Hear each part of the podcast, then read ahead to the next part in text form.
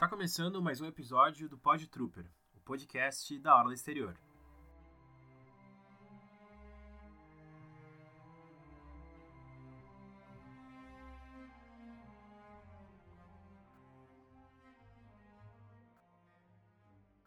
Hoje a gente vai falar sobre um personagem que é muito querido por alguns fãs de Star Wars, Darth Maul, ou apenas Maul. Maul é da raça Zabrak, nascido no planeta de Datomir, filho da mãe Talzin das Irmãs da Noite. Como Datomir é um planeta muito poderoso no lado sombrio, o Darth Sidious recrutou Maul ainda criança para treinar ele e fazer com que ele se tornasse um Lord Sith. Ele apareceu pela primeira vez no episódio 1, A Ameaça Fantasma, lá em 1999. Ele era o principal antagonista ali do filme, que contava o início né, do que viria a culminar nas Guerras Clônicas mais pra frente. Ele enfrenta o Qui-Gon Jinn e o seu aprendiz, Obi-Wan Kenobi, em Naboo. Com isso, o Qui-Gon comunica ao Conselho Jedi de que ele possivelmente tinha visto um Sith, que estavam desaparecidos há um milênio já. E na luta final do filme, em Naboo também, o Darth Maul uh, acaba matando o Qui-Gon, mas ele é derrotado pelo Obi-Wan, que corta ele ao meio, literalmente, assim, corta ele na metade. Bom, até aí a gente pensava que ele tivesse morrido, né? Na verdade, acho que até o próprio George Lucas achava isso. Mas, daí, na série animada Clone Wars, a gente descobre que ele não morreu, não. Depois de ser cortado ao meio e cair num reator lá em Naboo, ele vai parar num planeta chamado Loto Menor. Lá ele ganha umas pernas parecidas com a de uma aranha mecânica e ele ficou vivendo por lá exilado por mais ou menos 12 anos. Aí, obviamente, né, ele meio que enlouqueceu ali naquele lugar e ele só pensava em vingança.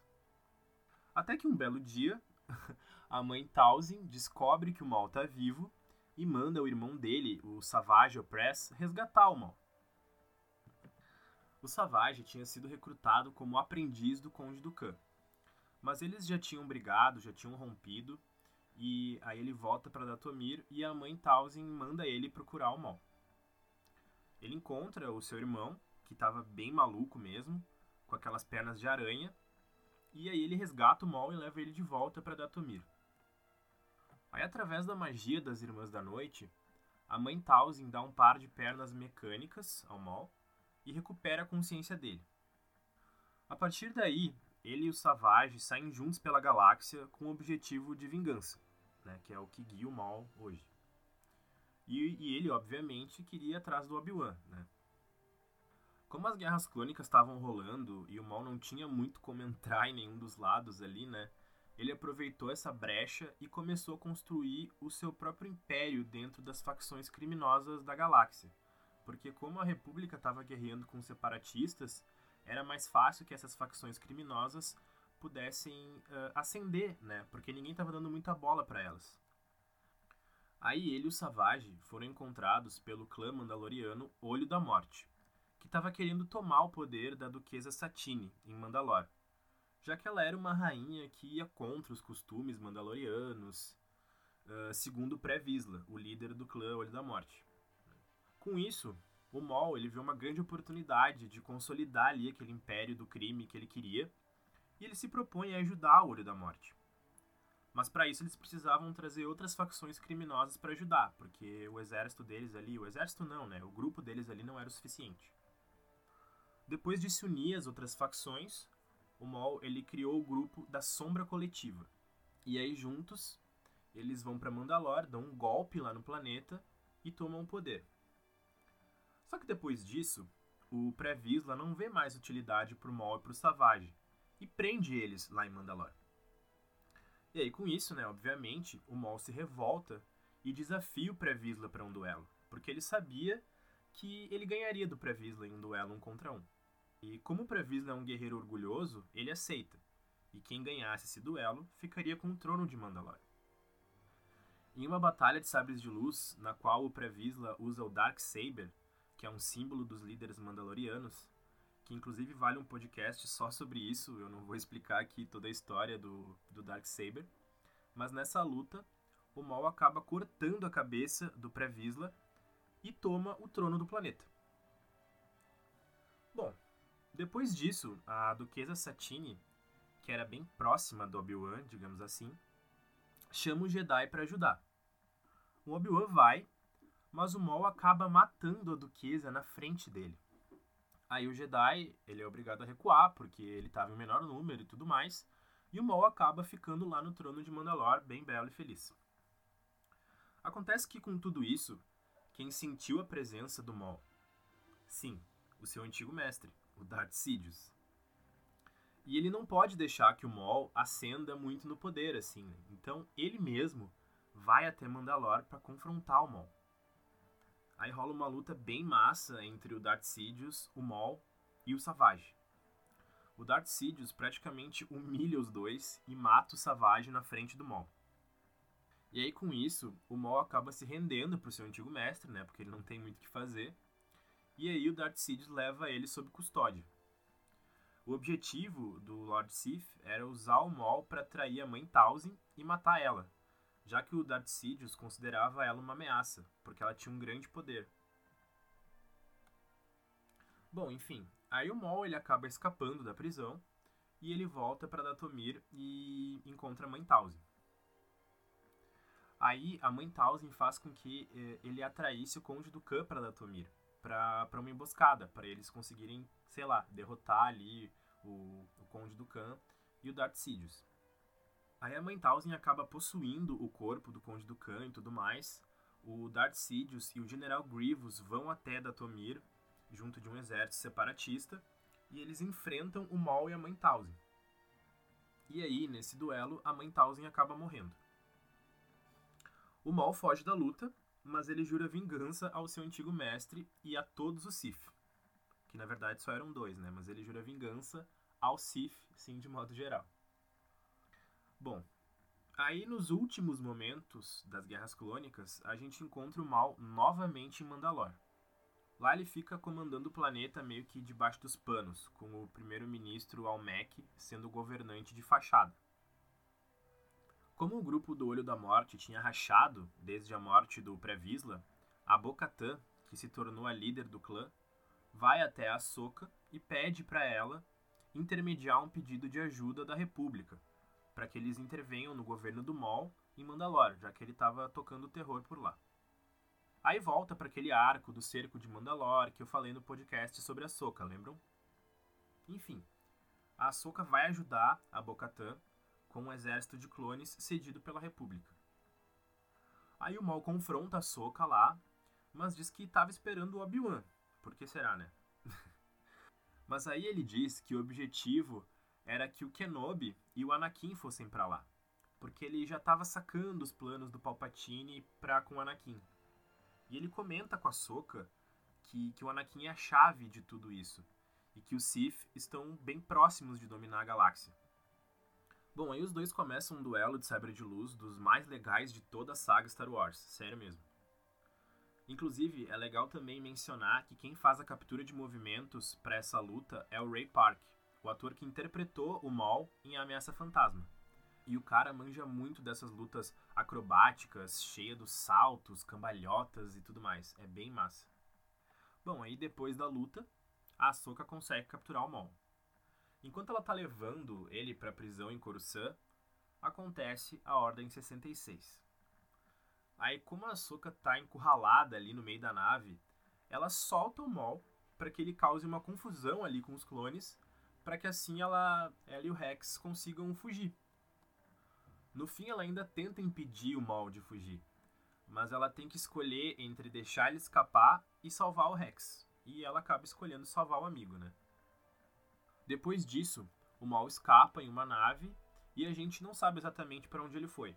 Provavelmente ele voltou para Datomir. Aí a gente vai ver o mal de novo lá no filme do Han Solo. Na última cena, a personagem Kira entra em contato com o Maul, que agora é o líder do sindicato do crime Aurora Escarlate. A gente não sabe muito bem como ele chegou até ali, Mas até que faz sentido se a gente pensar que o Maul já estava meio que pavimentando esse império do crime, como eu falei antes.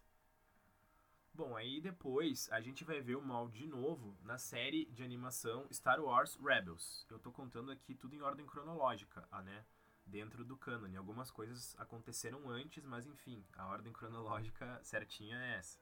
E em Rebels, né, a série se passa poucos anos depois do filme ali do Han Solo. E, e lá a gente vê o Maul encontrando os protagonistas da série, o Ezra Bridger e o Kanan Jarrus, quando eles estão indo para Malachor, atrás do Holocron Sith. O Maul quer o artefato para poder concluir a vingança dele contra o Darth Sidious e o Sith, então ele vai para lá junto com Ezra, o Kanan e a Ahsoka. Eu também comentei sobre isso nos últimos episódios, mas lá eles enfrentam alguns inquisidores e tudo mais. O Maul até que estabelece uma relação de amizade, entre aspas, com Ezra, mas a intenção dele era trazer o menino para ser seu aprendiz no lado sombrio. Enfim, depois de toda a treta lá em Malachor com o Darth Vader e tudo mais, o Ezra e o Kanan saem com o Holocron Sith e o Maul acaba fugindo mais uma vez. Depois disso, o Maul arma uma armadilha para eles, já que eles estavam com o Holocron Sith e ele sabia que eles tinham também o Holocron Jedi. Ou seja, com os dois artefatos, o Maul poderia atingir todo o conhecimento sobre a força que ele queria. O Maul sequestra os amigos deles e força que eles entreguem os artefatos em troca dos amigos. A troca é feita, eles se enfrentam ali rapidinho em um duelo, só que o Maul não consegue acessar todo o conhecimento que ele, que ele gostaria com os holocrons. Mas eles mostram para o Maul a localização do seu maior inimigo, que até então ele achava que estava morto depois da Ordem 66 ele descobre que o Obi-Wan tá vivo e tá em Tatooine. Aí ele manipula o Ezra para que ele o leve até o Obi-Wan lá em Tatooine. Eles vão até o planeta e o Maul enfim encontra o seu arqui-inimigo depois de tanto tempo. Ele não entende muito bem o que o Obi-Wan tá fazendo ali naquele planeta, no meio do nada. Mas ele sabe que ele não tá ali só porque ele tá se exilando. Ele sabe que não é por acaso que o Obi-Wan tá em Tatooine. Aí depois de um rápido duelo de sabres de luz, o Obi-Wan acaba derrotando e matando o Maul, finalmente. Já nos braços do seu inimigo, o Maul pergunta para o Obi-Wan: Diga-me, ele é o escolhido? É sim. Ele vai nos vingar.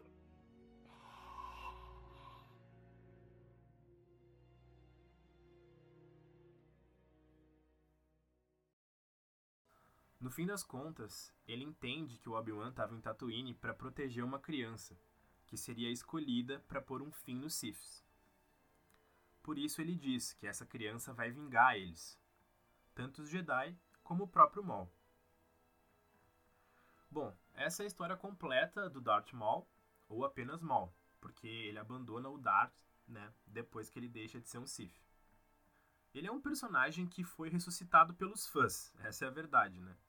Quando o universo expandido de Star Wars começou a ganhar força com Clone Wars e tudo mais, muitos fãs pediram para ver o Maul de volta. E o Dave Filoni, produtor de Clone Wars, atendeu o pedido. Eu acho o desenvolvimento dele como personagem bem legal, assim, interessante, mas ao mesmo tempo, como a gente pode ver nesse podcast, né, ele sofreu muito durante a vida toda. E eu acho que ele recebeu o destaque que ele merecia, né, sendo uma das peças-chave para aquela parte final das Guerras Clônicas no cerco de Mandalore e tudo mais. E é legal também a gente ver o Maul como um personagem que não se encaixa nem nos Sith e nem nos Jedi, né? Ele ainda é um usuário do lado sombrio da força, aquela coisa toda, mas ele já não é mais um Sith. Ele também, obviamente, não é um Jedi, né? Longe disso. Mas, tipo assim, não dá para dizer que ele é que ele tá naquela região cinza, porque obviamente ele está mais voltado para o lado sombrio. Mas ele já não faz mais parte daquela doutrina dos Siths e tudo mais. Né? É legal para a gente ver que não existe só esses dois lados, né? Existe também aquelas pessoas que ficam transitando no meio ali, como a própria Soca, enfim. Bom, pessoal, muito obrigado mesmo por me ouvirem até aqui. E eu encontro vocês de novo no próximo episódio. Que a força esteja com vocês.